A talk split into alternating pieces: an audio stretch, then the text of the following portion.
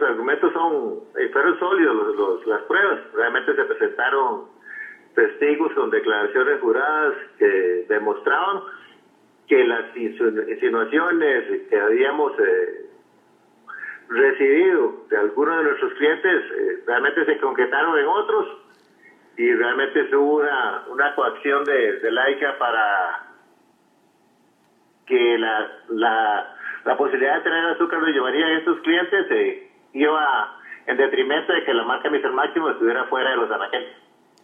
¿Cuándo recibe la Maquila Lama esta notificación? La notificación la recibimos la semana anterior, el martes anterior, eh, hace unos ocho días.